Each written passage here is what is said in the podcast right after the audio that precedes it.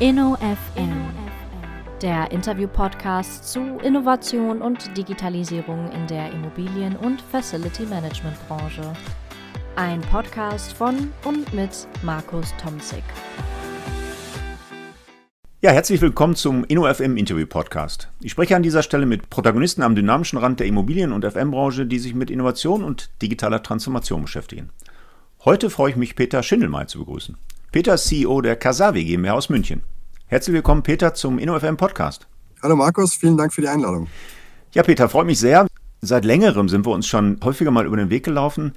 Ich glaube, zuletzt bei der Sarah, der Real Public im September war es, glaube ich. Und erlebt habe ich euch schon häufiger, auch äh, auf der Roadshow von der Cram Solutions sind wir gemeinsam durch Deutschland getourt, haben mir sehr großen Spaß gemacht. Und ihr seid natürlich auch schon mehrfach, und das ja zu Recht, Peter, angesprochen worden von Interviewpartnern in meiner äh, Podcast-Reihe. Nicht nur von der Cram Solutions, sondern auch von der Susanne Fieker, einer der letzten Folgen von der Haufe Lexware Real Estate. Endlich, also Peter, müssen wir dann auch mal eine gemeinsame eigene Folge machen, denn so oft von euch gesprochen, über euch gesprochen und mit euch gesprochen, dass ich endlich mal gebettelt habe, dass es auch zu einer eigenen Folge mit dir kommt. Peter, wenn du so lieb wärst, der Podcast-Gemeinde dich vorzustellen, denn ihr seid jetzt nicht ganz unbekannt. Der eine oder andere Dinosaurier in der Branche kennt aber auch die jungen Wilden noch nicht im Detail. Und dein Akzent lässt vermuten, dass du vielleicht gar nicht aus München kommst, wo die Kasavi sitzt. Nimm uns einfach mal mit, wo kommst du weg, wenn ich das im Ruhrgebiet platt sagen darf? Und wo bist du dann letztendlich über welche Station zu Kasavi gekommen? Ja, also das ist absolut richtig. Ich bin nicht aus München, ich bin ein bisschen weiter südöstlich, nämlich aus Salzburg, bin, bin ah ja. in Österreich aufgewachsen, bin heute 41 Jahre, habe 20 Jahre meines Lebens in, in Salzburg verbracht, habe dort Informationsmanagement studiert, auch in Österreich, bevor ich sieben Jahre nach London gegangen bin schon lange her. Oh. Das war zu einer Zeit, wo gerade Facebook, glaube ich, gestartet ist, 2004, 2005. Also, also wirklich, wenn man von Dinosauriern spricht, passt das eigentlich ganz gut, weil das schon so lange her ist. Hm. Und ja, bin dann 2012 nach Deutschland gekommen, nach, nach München. Damals über eine Firma, für die ich gearbeitet habe, eine amerikanische Firma im Software-as-a-Service-Bereich. Hatte überhaupt nichts mit Immobilien zu tun. Aber das war so mein Weg, nach München zu kommen, weil die hier in München ein Büro aufgemacht haben und ich dort als ähm, Leiter für Pre-Sales und, und im Bereich auch Projektmanagement tätig war, um den Standort hier mit aufzubauen. Ja, und in London die Station, was war das jetzt und welche Art der Tätigkeit hast du da gemacht? Eine schöne Zeit, sieben Jahre.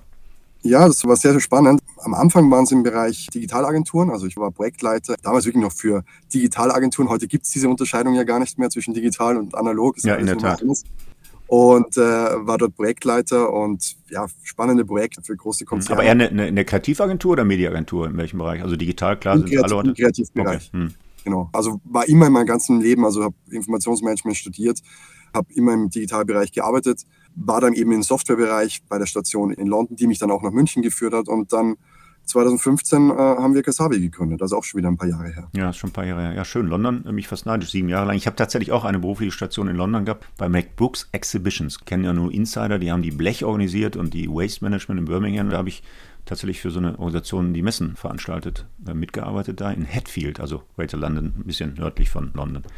Sehr spannende Zeit, sieben Jahre waren es aber nicht, sondern eher weniger als ein Jahr. Von daher bin ich fast neidisch. Gut, aber kommen wir zurück zu der heutigen Zeit. Peter, die Kasavi habt ihr gegründet. Wie bist du denn zu dem Thema gekommen? Weil du sagtest gerade, ne, IT und Kreativagentur, Medien ja, digital, aber der Link zur Kasavi muss uns nochmal mitnehmen. Wie ist der tatsächlich dann zustande gekommen? Ja, der war wirklich ziemlich quereinsteigermäßig. Also wir sind drei Gründer, keiner von uns hat einen Immobilienhintergrund ja, ja. vorher, so einen Tech-Hintergrund. Die Story ist eigentlich ziemlich simpel. Ich hatte einen Artikel gelesen in der, ich glaube, Süddeutsche Zeitung war das. Da ging es um ein Bauprojekt hier in München. Das war 2014, Bauprojekt hier in München. Und da stand, dass für dieses Bauprojekt Wohngebäude, sehr schönes, modernes äh, Wohngebäude, eine App entwickelt wurde von einer Agentur. Ja. Entwickelt werden sollte. Und ich fand die Idee eigentlich ganz gut. Und die App mit dem Ziel, sagen, die Bewohner miteinander zu vernetzen, aber auch den Verwalter. Und habe dann einem Freund von mir erzählt. Und wir waren uns einig, dass, dass das eigentlich jedes Gebäude haben sollte. Aber eine App pro Gebäude zu entwickeln, klingt nicht sehr skalierbar. Und ähm, so war die Idee geboren, daraus ein Software-as-a-Service-Geschäftsmodell zu machen und das wirklich mit dem Ziel, solche digitalen Vernetzungsmöglichkeiten in jedes Gebäude in Deutschland zu bekommen. Und, und ja, der Rest ist sozusagen Gesavi-Geschichte. genau, der Rest ist Geschichte, aber kommen wir sicher noch drauf. Oder lassen wir direkt im Anschluss. Machen wir so einen kurzen Elevator-Pitch. Da bist du ja noch geübt, auch wenn ihr nicht mehr so richtig das junge Start-up seid oder PropTech. Wie ist so die Kurzgeschichte? Sind die Narrative von der Kasavi, wenn man sich eure Startseite anguckt, dann kommt man relativ schnell auf so ein Buzzword die Cloud-Plattform. Das steht wahrscheinlich heute noch bei jedem zweiten oder bei fast jedem Startup oder PropTech auf der Startseite. Also integrierte Online-Dienste, das ließ sich auch noch nett, aber konkretisiere das mal ein bisschen, äh, Peter. Was macht die Kasavi tatsächlich? Ja, also vereinfacht gesagt, helfen wir Immobilienverwaltungen und Wohnungsunternehmen dabei, dass sie effizienter und produktiver arbeiten. Ja. Das ist vor allem im Bereich der internen Organisation über Vorgangsmanagement, das ist auch in der Kundenkommunikation, Kundenbetreuung über ein WEG bzw. Mieterportal bzw. App eigentlich ja. ähm, und auch in der Steuerung von externen Dienstleistern, mit denen ja jeder Immobilienverwalter und jedes Wohnungsunternehmen tagtäglich zu tun hat. Also im Endeffekt eigentlich eine Lösung, eigentlich eine Plattform ist der Gedanke, wo all diese Stakeholder, die bei der Bewirtschaftung eines Gebäudes eine Rolle spielen, miteinander vernetzt werden. Ausgangspunkt ist aber der Property Manager, der Immobilienverwalter. Okay. Das heißt, man kann einzelne Teillösungen über diese Plattform dazu buchen. Du sagtest gerade, es ist eine SaaS-Lösung. Oder hat man mir die komplette Komplexität aller Anwendungsfälle und Funktionen? Ja, also das ist natürlich ausgelegt darauf, dass man, wenn man alle Module miteinander kombiniert, das natürlich der beste Fluss an Daten und Prozessen ist, aber man kann auch einzelne Elemente davon getrennt verwenden oder eben auch koppeln mit führenden Systemen. Du hast vorher eine Creme Solutions erwähnt. Dort ist Kasavi gekoppelt mit deren ERP-System, aber auch mit dem Vorgangsmanagement X-House Plus. Und bei anderen Lösungen ist das umfangreicher bei Kasabi im Einsatz. Also da ist sozusagen das Vorgangsmanagement bei uns das Führende. Also ah ja. das lässt sich sehr gut eigentlich in die bestehende Systemlandschaft einfügen. Hm. Okay, und dann habe ich eine Vorbereitung noch gesehen. Es geht dann auch, weiß nicht, ob man das als zweites Produkt, als zweite Produktlinie bezeichnet bei euch in der ja, sagen wir da auch Plattform, in der Plattform Relay an der Stelle, um die digitale Vernetzung der Stakeholder rund um die gesamte Immobilienwirtschaft. Das läuft dann über offene API-Schnittstellen, so wie ich gesehen habe. Ähm, welche Stakeholder sind das? Und gib uns da auch hier mal eine Idee, wer woran, in welchem Netzwerk dann, äh, welche Stakeholder da über Relay, sagt man über oder auf Relay, dann gemeinschaftlich arbeiten. Wie funktioniert ja. das und wie ist das angelegt? Ja, also wir haben aktuell ja ungefähr 100.000 Gebäude bei uns im System, verteilt auf 1200 Kunden. Naja. Und jedes dieser Gebäude hat, sag ich mal, eine Palette unterschiedlichster Dienstleister, die dort eine Tätigkeit verrichten. Also teilweise wiederkehrend, teilweise auch ad hoc bei Schäden und so weiter. Und wir haben halt in den letzten Jahren gesehen, dass diese Dienstleister bei diesen Gebäuden sich immer mehr überlappen. Also dass sozusagen wir Dienstleister haben, die nicht nur bei einem Kasavi-Kunden und bei einem Gebäude in Kasavi zum Einsatz kommen, sondern bei vielen. Und äh, wir haben daraufhin beschlossen, dass wir diesen Dienstleistungsunternehmen, und das reicht vom Handwerker über Versicherungsmakler für Gebäudeversicherung bis hin zu Messdienstleister, Energieversorger, ah ja. dass wir diesen Unternehmen die Möglichkeit geben, standardisiert und strukturiert mit einem oder theoretisch auch allen Kasavi-Kunden zusammenzuarbeiten. Also weg von diesem Wildwuchs an, an verschiedenen Kanälen. Der eine Kunde schickt es mir per E-Mail, wenn er ein Problem hat, der andere ruft mich an, der dritte schickt mir vielleicht sogar noch einen Fax sondern hin zu einer standardisierten Art der Kommunikation zwischen Verwalter und dem Dienstleister bis hin eben auch in, in, die Integration hinein in das System des Dienstleisters, also sei es SAP oder auch andere Lösungen wieder zum Einsatz. Hm. Okay, dann ist aber euer konkrete Kunde der Bestandshalter, also der Immobilieneigentümer, der Wohnungseigentümer an der Stelle und der orchestriert dann über eure Plattform die Dienstleister oder wie sieht es konkret aus? Oder sind alle Kunden, die in irgendeiner Form da partizipieren über Relay oder über die äh, entsprechende Lösung der Kasavi? Nee, also 1200 Kunden bei uns setzen sich eben aus Bestandshaltern zusammen, die, also selbstverwaltende Bestandshalter und äh, eben auch Fremdverwaltungen, mhm. Bereich EG und Mietshausverwaltung. Und die nutzen dann Kasavi, um ihr Dienstleister-Ökosystem zu steuern. Okay, und da werden free of charge dann die ganzen Dienstleister orchestriert und die Prozesse dann angestoßen. Okay. Direkt, von also, der Ausschreibung über Auftragsvergabe bis hin eben auch dann zur Abwicklung. Mhm, ja, spannend.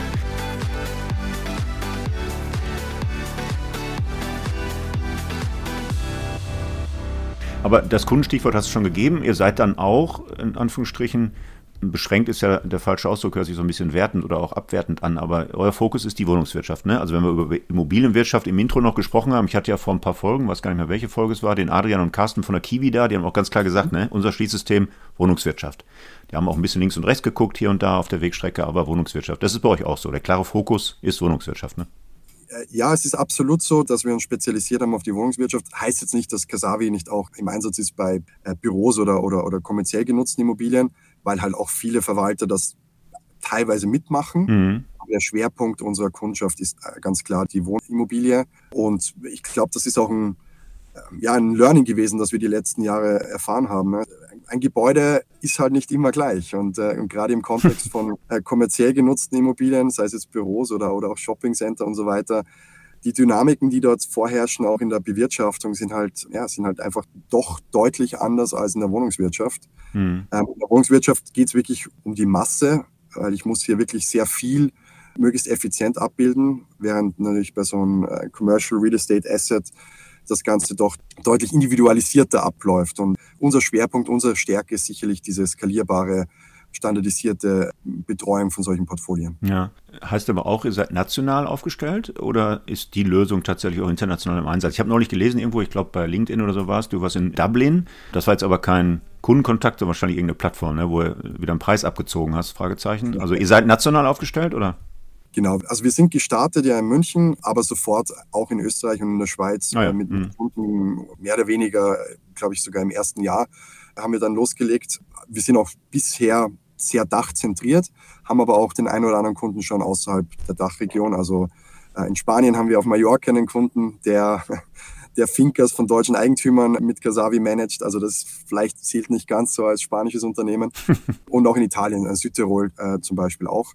Aber vom Prinzip her ist Casavi, und das ist auch unser Ziel, eine Lösung, die ja, ich mal, grenzübergreifend funktionieren kann und nicht nur beschränkt ist auf den deutschsprachigen Markt. Ja. Aber da muss man sich natürlich sehr gut überlegen, wann ist der Zeitpunkt, dass man auch so eine Lösung äh, internationalisiert. Gerade im Bereich der Immobilienverwaltung, Property Management, äh, sind das ja auch sehr, sehr nationale oder teilweise sogar regionale Märkte. Ja, genau. Das heißt, diese Expansion basierend auf Bestandskunden ins Ausland ist eigentlich faktisch nicht möglich im, im Bereich der Immobilienverwaltung. Okay, wäre also mehr als eine schlichte Skalierung wie jetzt, keine Ahnung, so ein N26, ja, die werden auch noch Anpassungen vornehmen, aber ich stelle mir vor, weniger Friktion anstelle. Ich meine, ihr habt ja 2021 die Series B Finanzierungsrunde, was waren das, 20 Millionen seinerzeit, die habt ihr jetzt also nicht eingeplant für eine Internationalisierungsstrategie, sondern für andere Themen. Ne? Kannst du es vielleicht mitnehmen? Also Ausbau der Produktportfolios, Fragezeichen, für neue Mitarbeiter, für die, die coden.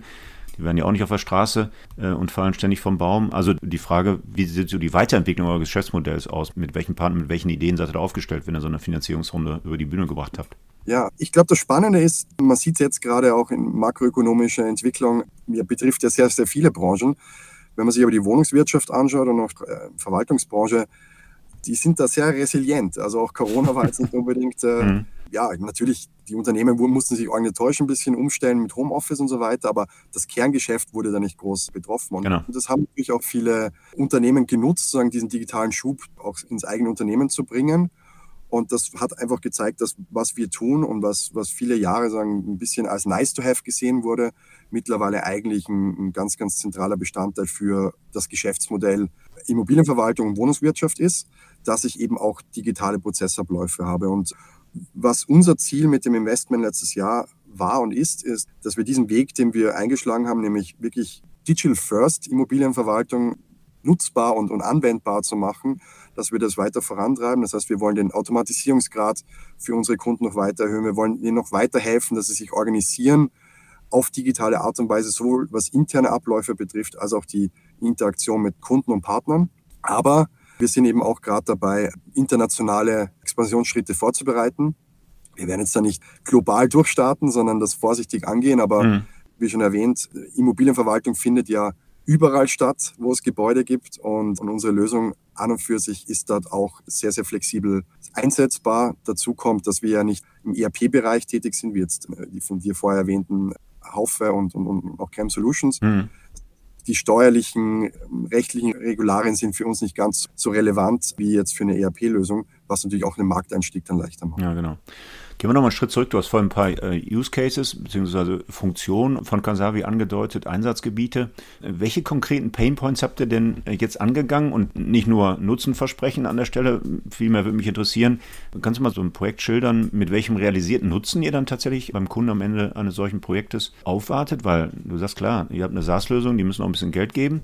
Effizienzsteigerung der Prozesse, Kommunikation, äh, haben wir gerade alles so ein bisschen angedeutet, aber wie sehen so typische Projekte aus und mit welchen Effekten geht ihr aus solchen Projekten raus, dass die dann euch auf die Schulter klopfen und sagen, hey cool, Kasavi können wir tatsächlich empfehlen und wird an der Stelle auch ein Potenzial haben, um zu skalieren?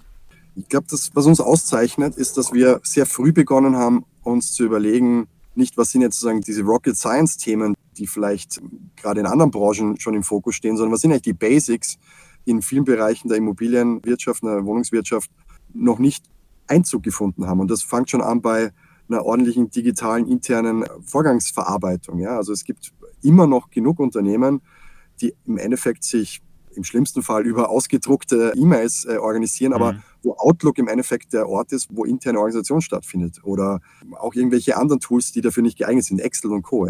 Unser Ziel ist eigentlich, solche unstrukturiert ablaufenden Organisationsformen in einer Lösung abzubilden, die wirklich ausgelegt ist für Gebäudeverwaltung und, und da das Ganze nicht nur als isolierte eine Lösung zu betrachten, sondern diesen Vernetzungsgedanken auch noch mit reinzubekommen. Weil am Ende des Tages sind all diese Vorgänge, die ein Immobilienverwalter, ein Wohnungsunternehmen tagtäglich bearbeitet, im Normalfall verbunden entweder mit einem Mieter oder Wohnungseigentümer oder mit einem Handwerker, einem Versicherungsunternehmen, das beim Wasserschaden zum Einsatz kommt und so weiter. Das heißt also, äh, Kasavi kombiniert eben diese internen Prozessdokumentations- und Prozessdurchführungstools mit Kommunikationstools, die das Ganze dann nochmal zu externen Stakeholdern erweitern. Und damit mhm. decke ich sozusagen Kommunikationsabläufe in einer Lösung ab, die vorher verteilt auf verschiedene Systeme waren, wo die oft die Transparenz gefehlt hat und so weiter. Äh, am Ende des Tages sind es diese vielen kleinen Prozessverkürzungen, Teilautomatisierungen, die die Nutzung von Gasavi für unsere Kunden mehr oder weniger vom Tag eins weg rentabel machen, weil wenn man unsere Lösung ordentlich einsetzt und wirklich hier konsequent damit arbeitet, und das ist natürlich immer das, das wichtigste Thema, ne? Software, ja, okay. ja. wie man es nutzt, aber dann, dann hat man wirklich die Möglichkeit, hier wirklich Stunden pro Tag auch einzusparen innerhalb des Unternehmens und das kann sich schnell mal summieren aufs ganze Jahr gesehen. Okay, aber gehen die Kunden tatsächlich so weit? Ich meine, ich stelle mir vor, du hast gerade hier und da mal noch ein bisschen zaghaft angedeutet, dass die Wohnungswirtschaft ja noch so ein schlafender Riese ist auf dem Weg der digitalen Transformation, vieles noch manuell. Excel-Sheets, aber auch wahrscheinlich Fax und sonstige äh, klassische Medien abgewickelt wird. Die haben jetzt keine Prozesskostenrechnung. Die kennen jetzt einen Teilprozess, keine Ahnung, einen Wiedervermietungsprozess oder irgendwelche Abwicklung von Störungen, von Störereignissen oder Instandsetzungsmaßnahmen im Bestand. Da haben die ja keine Prozessrechnung, können dir schwarz auf weiß im Euro aus dem ERP-System ausweisen, was kostet so ein Prozess? So, jetzt haben wir Kasavi genutzt und jetzt ist das mehr als ein Nice-to-Have, ein Good-Feel-Tool, sondern wirklich einer, der die Prozesse verkürzt. Können die das schwarz auf weiß wiedergeben oder ist das bei denen schlichtweg eine Glaubenssache, dass sie sagen, es fühlt sich besser an, die Prozesse mit euch abzuwickeln, aber wirklich errechnen können wir den Anspareffekt nicht? Ist eine Frage, äh, tatsächlich.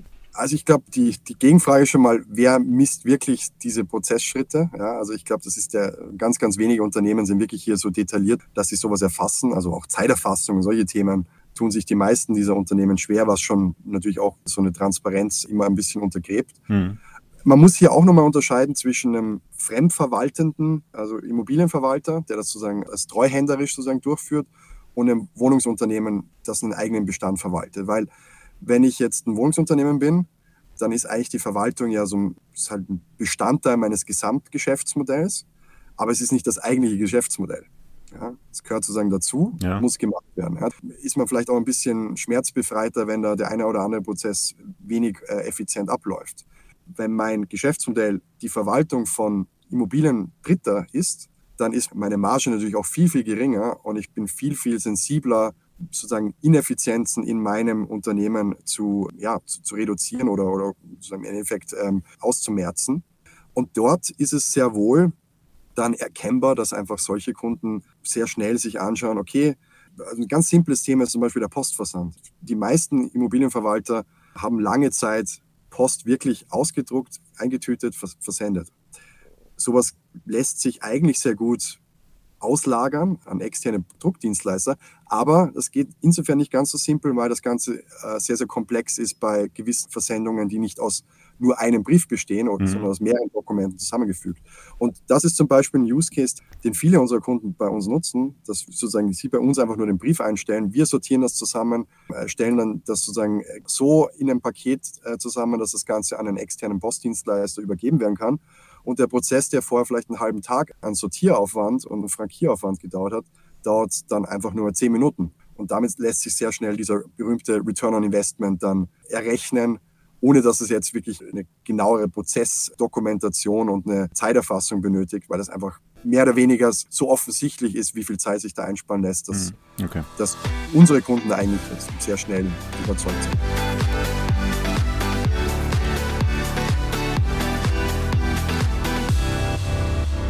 Ja, dennoch bleibt dabei, insistieren wir ein bisschen, die sind sag mal, ein Stück weit beharrungsresistenter als andere Branchen in der Immobilien- und Wohnungswirtschaft. Du, du schmunzelst, ich darf das sagen.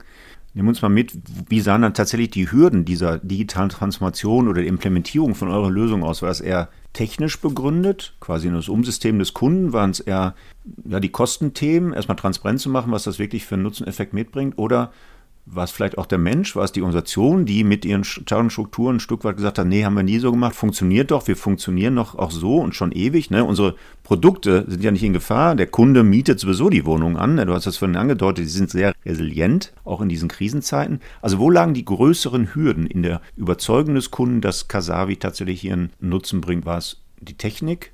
War es der Mensch, war es so eine Kostenthematik, die dann wahrscheinlich in der ersten Stufe erstmal sehr intransparent ist, auch im Vergleich zu den EDA-Kosten der Prozesslandschaften innerhalb der wohnungswirtschaftlichen äh, Verwalter. Nehmen wir uns mal mit, wo waren so die in den ersten Jahren gerade größte Überzeugungsarbeit zu leisten? Ich glaube, es war eine Kombination und äh, man muss da vielleicht sich mal den Namen von uns vergegenwärtigen. wir haben bewusst einen Namen gewählt, der nicht unbedingt gleich nach Software klingt, mhm. weil unsere Vorgänger Software-Generation, also bevor wir kamen, äh, oder auch ähnliche Lösungen wie wir, sind natürlich On-Premise-Lösungen, also Lösungen, die lokal installiert werden mit ja. Server, aus dem ganzen Brimbamborium an IT-Themen. Das heißt also, viele unserer Kunden oder damals äh, Interessenten haben Software immer wieder mit riesen Initialaufwand verbunden. Ja, und das hemmt natürlich. Ja. Also jede neue Software-Einführung war für die ein riesiger Schmerz, der das Unternehmen äh, durcheinander gebracht hat, abgelenkt hat und so weiter. Also für uns war ganz, ganz wichtig, schnell zu vermitteln, das ist eine Cloud-Lösung, die auf mehr oder weniger Plug-and-Play ausgerichtet ist, also mhm. sehr, sehr schnell wirklich Effekte und, und Wert generieren kann für den Kunden und dabei möglichst selbsterklärend ist. Und das waren Dinge, die für die Branche zu dem Zeitpunkt einfach noch nicht üblich waren. Ja, das war, wie gesagt, 2015, 2016 war das für die meisten Immobilienverwalter und Wohnungsunternehmen nicht die Erwartungshaltung, für die war Software immer was am Anfang immer sehr viel Schmerz erzeugt, bevor es dann irgendwann mal Nutzen erzeugt. Und ich glaube, mhm. dieses Vorurteil konnten wir dann recht rasch ausräumen. Aber auch, weil wir uns wirklich konsequent nicht nur auf die Bedürfnisse der Geschäftsführung äh, eingestellt haben, sondern eben auch geschaut haben, wie werden das dann die Mitarbeiter im Alltag nutzen und wie können wir denen ein Wertversprechen generieren. Ja. Wie gesagt, nicht mehr Post eintüten. Ja, ist ein simples Thema, aber damit gewinnt man dann auch die Herzen jener Mitarbeiter, Mitarbeiterinnen, die halt da teilweise im Jahr wochenlang damit Zeit verbringen, irgendwelche äh, Briefe zu befüllen. Und diese Kombination aus sagen, technologisch die Cloud-Vorteile zu nutzen, plus das Ganze auch noch möglichst benutzerfreundlich umzusetzen, das war sicherlich ein ganz, ganz wichtiger Schritt im Wachstum in der Entwicklung. Ja, du erinnerst dich, Peter, sicher an unsere Station in Hamburg. Ähm, da waren wir beide vor Ort auf dieser äh, schon angesprochenen Roadshow mit Creme Solutions. Und da habe ich so eine technologische Lösung vorgestellt. Und einer, waren ja nicht so viele Wortbeiträge aus dem Auditorium, einer ist aufgestanden, hat direkt das Datenschutzthema angesprochen. Ne? Wir verwalten eben auch Daten unserer Kunden und so. Die Reaktion eines anderen Teilnehmers war ja dann ganz effektvoll. Aber dennoch die Frage, du sagtest On-Premise-Lösung versus Cloud, ist Datenschutz eher ein Enabler oder eher eine Hürde gewesen, dann auch in der Diskussion mit dem Kunden? Weil das ist ja in Deutschland durchaus ja ein kritisches Thema. Ne? Ja, realistischerweise ist es kein wirkliches Showstopper-Thema. Ja. Es gibt okay. immer wieder natürlich Kunden, die sich da mehr oder weniger dafür interessieren. Es gibt auch immer mal wieder Datenschutzbeauftragte, die sich da mehr oder weniger einbringen in, die, in so eine Vertragsverhandlung. Aber am Ende des Tages ist es, glaube ich, ein Hygienefaktor, den jedes deutsche Softwareunternehmen abdecken muss, auf sozusagen konforme und professionelle Art und Weise. Ich komme aus einer Welt, das war ein amerikanisches Unternehmen vor Kasavi, wo ich gearbeitet habe. Da waren die Diskussionen deutlich schwieriger, auch schon vor DSGVO. Und äh, von dem her war mir von Anfang an klar, in Deutschland müssen wir die Datenschutzthemen, äh, da muss ein Haken dran sein. Ja, ja. Deswegen war das für uns äh, von Anfang an eigentlich ein ganz klares Ding, dass wir datenschutzmäßig da jetzt einfach das erfüllen, was erwartet wird und dann entstehen auch keine großen Diskussionen. Hm, spannend. Äh, ja, Peter, wir haben bei uns in der Hochschule ja auch so ein Stück weit Aktivitäten laufen zur Förderung so einer Gründungskultur. Wir haben Makerspace, relativ aufwendig gefördert, auch durchs Land Nordrhein-Westfalen. Da sind sehr, sehr aufwendig ausgestattete Labore für die Studierenden und Mitarbeiter zur Verfügung gestellt. Auch Gründungskapital, so ein bisschen, ich glaube, 7.500 Euro können wir für bestimmte Ideen von Studententeams in die Hand nehmen, um die, die Gründung zu fördern. Also eine kleine Seed-Finanzierung angedeutet. Und immer wieder haben wir ja so Gespräche mit Studenten, die unsicher sind, ob sie den Schritt wagen in so eine Selbstständigkeit. Also jetzt bist du wirklich mehr als ein, zwei Jahre ja doch sehr erfolgreich am Markt schon aktiv, bist aber durchaus aus etablierten Strukturen, äh, Digitalagentur hast du sie vorhin genannt, äh, in so einen Schritt gegangen an Startups. Zu dritt habt ihr diesen Weg beschritten. Gibt es so die Tipps, ein, zwei, drei, Also eine Frage könnte von der Sarah, wahrscheinlich hat die Sarah das aber vor fünf Jahren gefragt und ich frage es erst heute. Tipps, die du den jungen Menschen, den Damen und Herren mitgibst, die so aus dem universitären Umfeld tatsächlich mit dem Gedanken schwanger gehen, sich selbstständig zu machen, mal irgendwann, worum soll man aufpassen? Was sind die To-Dos und Not-To-Dos auf dem Weg der Selbstständigkeit? Also auf jeden Fall mal diese Angebote nutzen, diese Förderprogramme. Es gibt es natürlich in Bayern auch bei Startup und Co. Das Spannende ist, also wir selbst haben Exist Gründerstipendium auch erhalten in der Anfangszeit. Ah ja. mhm. Und ich glaube, das ist ein ganz, ganz wichtiger Faktor, den man nicht unterschätzen darf bei einer Gründung. Eigentlich logisch, na, aber viele junge Unternehmen, vor allem auch, wo vielleicht Leute dabei sind bei der Gründung, die noch nicht selbst mal gearbeitet haben, sondern es aus dem Studium heraus machen, unterschätzen, dass so ein Aufbau eines Unternehmens Geld kostet. Ja? Und dass irgendwann mal dieses Stipendium auch ausläuft. Und da muss entweder sich das selbst tragen oder man holt sich ein Investment. Und die Möglichkeiten gibt es. Ja, die gibt es genug, aber muss sich früh genug damit beschäftigen. Also gerade jetzt so in dieser die Seed-Finanzierungsphase und so weiter, das ist etwas, da darf man nicht erwarten, selbst bei einer guten Geschäftsidee, dass das in zwei, drei Monaten erledigt ist, mhm. sondern in unserem Fall, wir hatten ein Jahr lang Exist Gründerstipendium, wir haben mehr oder weniger zeitgleich mit dem Erhalt dieses Stipendiums begonnen, uns für eine Seed-Finanzierung vorzubereiten und hatten dann eben auch das Glück, direkt im Anschluss zu diesem Exist-Gründerstipendium das zu erhalten. Also das ist mal ein ganz wichtiger Hygienefaktor zu Beginn, dass man sich eben damit beschäftigt und nicht nur mit der Technologie und mit der schönen Idee und vielleicht auch mit dem Makerspace-Möglichkeiten, sondern auch, wie das Ganze dann auch ein tragfähiges Geschäftsmodell wird. Mhm. Und dann, ich glaube, das größte Learning ist, und das sagt sich leichter, als es wirklich zu tun, ist Fokus. Ja, also gerade in der Anfangszeit, wenn, wenn man noch wenige Kunden hat, dann kommen gern auch mal Opportunitäten um die Ecke, wo man glaubt, ah, da haben wir jetzt das Thema gefunden, dass wenn wir das jetzt machen, dann ist zwar nicht ursprünglich das, was wir machen wollten, aber das wird uns dann noch diesen Schub geben. Und normalerweise sind das Ablenkungen, die nicht zum Ziel führen. Ja. Ähm, also man kann Glück haben und man hat dann den berühmten Pivot, aber im Nachhinein betrachtet hätten wir viele Abzweigungen auch auslassen können und wären wahrscheinlich schneller dort gewesen, wo wir jetzt sind. Also dieser Fokus, dieses Besinnen auf das Wesentliche und auf das Ziel, das man sich als Unternehmer, als Gründerteam setzt, ja. ein ganz, ganz wichtiger Faktor. Okay, aber dieser Fokus, wo kommt der her? Also ich meine, wenn ich jetzt als Student irgendwo mich auf so einen Weg begebe, kriege ich den über Business Angels, also die Reflexion, ob mein Fokus dann der richtige ist, weil ich habe neulich mal so ein schönes Zitat gehört, die Gefahr auch den Fehler zu skalieren, also nicht frühzeitig den Exit und äh, zu sagen, so, das war eine Sackgasse. Wo kriegen die jungen Menschen das her? Also geht es dann nur über so einen Inkubator, Accelerator-Programm oder sind das Business Angels, die dann äh, als Feedback-Schleife dienen? Äh, weil so aus dem Bauch raus, als unerfahrener junger Student oder Absolventin an der Stelle, stelle ich mir das ein Stück weit schwer vor, diesem Rat dann konkret zu folgen. Wie schaffe ich diesen Fokus einzuhalten? Also ich meine, so ein MVP muss ja erstmal dem Kunden vorgestellt werden, aber der Weg zu diesem MVP, ist das der richtige äh, Weg, den ich da einschlage? Wie wird der operationalisiert tatsächlich? Also in unserem Fall ist eigentlich ein sehr schönes Beispiel, wie wir das angegangen sind. Also wir hatten, wie gesagt, diesen Artikel so als, als Initialfunke und haben dann darauf aufbauen relativ schnell mal so ein eigentlich ein Pitch Deck gemacht, ja, also wirklich ein PowerPoint mit unserem Businessplan, unserer Idee, sozusagen visualisiert und, und erklärt mhm. und sind damit auf Immobilienverwaltungen zugegangen. Also da gab es noch kein Produkt, gab es keine MVP, gab es gar nichts außer diese Idee und haben das einfach mal im Gespräch mit potenziellen Kunden validiert. Okay. Ja, und diese Validierung hat einfach so ein positives Feedback zurückgespielt, dass wir angefangen haben, wirklich dann zu, zu sehen, okay, da ist irgendwas. Und dann haben wir uns natürlich noch weiter damit beschäftigt und haben wirklich sehr schnell versucht, dann eigentlich mit dem MVP zu starten, also dass wirklich schon Feedback dann auf dem Produkt erfolgt und auch hier wieder möglichst breit Feedback von, es waren noch nicht keine zahlenden Kunden, ja, aber es waren einfach die Zielgruppe, die wir angestrebt haben. Und das war sehr, sehr wichtig für die Entwicklung unserer Business-Idee und, und der Schärfung des Businessplans. Und wir haben, glaube ich, 2015 für ein Accelerator-Programm, also ein Bewerbungsvideo gemacht. Wir haben uns das mal vor ein, zwei Jahren wieder angeschaut. Das, was wir damals als Ziel hatten, teilweise sogar noch gewisse Formulierungen, könnte ich heute genauso unterschreiben. Und das war ja. auf jeden Fall auch deshalb, weil wir einfach am Anfang uns wirklich ausführlich mit der Zielgruppe und mit den Pain Points der Zielgruppe auseinandergesetzt haben. Das läuft natürlich nicht immer so glatt ab und manchmal kann man da trotzdem daneben liegen, auch wenn es vielleicht so wirkt, als wäre die Nachfrage groß. Aber wenn ich das nicht tue, wenn ich das in, in einem Vakuum entwickle und, und das nie in die freie Wildbahn rausbringe, dann ist die Chance groß, dass, dass ich vielleicht Fokus habe, aber der Fokus komplett am Bedarf vorbeigeht. Hm. Ihr seid ja zu dritt gestartet. Ähm, du sagtest gerade, da kommt keiner aus der Immobilienwirtschaft. Was waren denn die anderen beiden? Also du aus einem ganz spezifischen Bereich, war da auch irgendwann bei der Codenkonto oder ist das in eurem Ökosystem tatsächlich von außerhalb reingekommen? Dann war so eine Plattform zu bauen, das macht man ja auch nicht mal eben bei. Also ich als schlichter BWLer könnte so eine Plattform jetzt mal eh nicht aus dem Boden stampfen. Also dann müssen wir mit, wie sah das Ökosystem dann in den ersten Jahren tatsächlich aus oder äh, insgesamt noch heute? Wie sieht so ein Ökosystem aus? meine zwei Mitgründer, äh, David und Oliver, sind beide Medieninformatiker. Also wir hatten diese, okay. diese hm.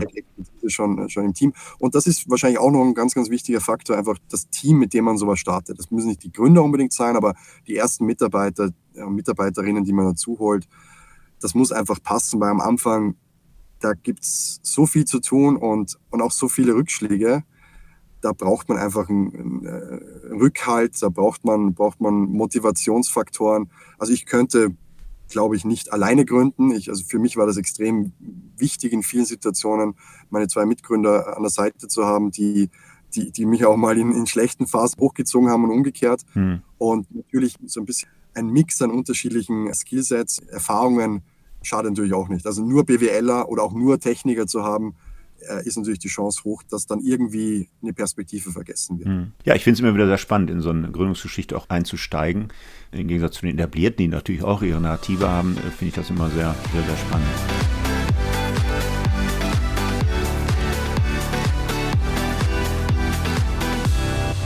ein bisschen mit Blick auf die Zeit, Peter, vielleicht blicken wir tatsächlich nochmal in so ein Jahr 2023, 2024. Wir haben Multikrisen. Ich habe lange Zeit in den Podcast-Folgen immer gesagt, wir haben hoffentlich die Pandemie überstanden. Jetzt haben wir ganz andere Herausforderungen anstehen. Jetzt bist du in einem Bereich, den du vorhin als resilient bezeichnet hast. Äh, und vielleicht liegt das Geld für PropTechs und Startups nicht mehr so auf der Straße wie vor der Pandemie oder vor, vor fünf, sechs Jahren.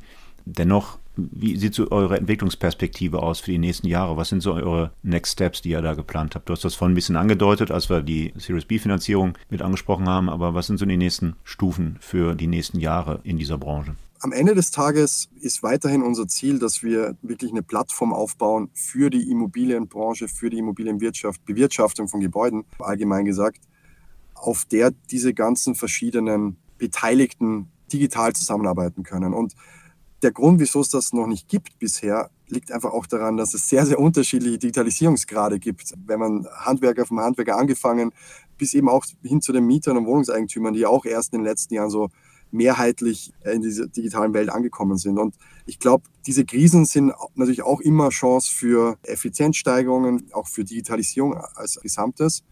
Und ich glaube, das wird dazu führen, dass wirklich so ein, so ein Plattformgedanke in den nächsten Jahren viel, viel greifbarer und viel, viel wahrscheinlicher wird das heißt wirklich die Branche digital näher zusammenrückt, auch näher zusammenrückt mit anderen, also wir mit anderen Lösungen. Also wir arbeiten jetzt schon sehr stark mit verschiedenen ERP-Anbietern zusammen. Diese ganzen PropTech-Anbieter, die in den letzten Jahren entstanden sind, wo wir dazugehören, die werden auch immer mehr integriert miteinander zusammenarbeiten. Also ich sehe da eine sehr, sehr spannende Zeit, wo wirklich Ökosysteme, digitale Ökosysteme aufgebaut werden und nicht nur mehr einzelne Lösungen und diese Integration dieser einzelnen Lösungen zu Ökosystemen eigentlich prägend wird für die Immobilienbranche der Zukunft. Sehr spannend, Peter. Ich weiß nicht, ob du Gabor Steingart von den Pioneers kennst. Der sagt an solchen Stellen immer, das ist alles, was gesagt werden musste. Sehr schönes Schlusswort von dir. Ähm, ich fand die Podcast-Folge sehr, sehr kurzweilig und spannend, so wie ich mir das auch erhofft hatte und möchte mich ganz herzlich bedanken. Peter, mach ein bisschen Werbung in deiner alten Heimat. Ich bin tatsächlich in Österreich und auch in der Schweiz. Ich hatte ja schon ein paar Folgen in der Dachregion bin ich gar nicht so wenig erfolgreich. Da sind relativ hohe Anteile von Hörern. Auf den Hitlisten bin ich immer ein paar Plätze höher als in Deutschland tatsächlich. Also du kannst deiner alten Heimat zurufen. Da gibt es jetzt eine ganz Bande weitere Podcast-Folge, die alle mal hören sollen. Würde mich freuen. Schönen Dank für deine Zeit, Peter. Schöne Grüße nach München und alles Gute. Vielen Dank, hat Spaß gemacht, Markus. Ja, meine Lieben, wir hören uns dann wieder in 14 Tagen. Das war die InnoFM Podcast-Folge mit Peter Schindelmeier von der Kasavi. Am besten empfehle ich, auf den üblichen Plattformen InnoFM zu abonnieren, auf Spotify, iTunes, Apple Podcasts oder Soundcloud und vielen anderen. Dann wird die nächste Folge an einem Freitag um 8 Uhr gleich angezeigt. Bis dahin wünsche ich Glück auf und bleiben Sie schön gesund. InnoFM. Das war der InnoFM Interview Podcast von und mit Markus Tomzig. Alle zwei Wochen freitags, überall dort, wo es Podcasts zu hören gibt.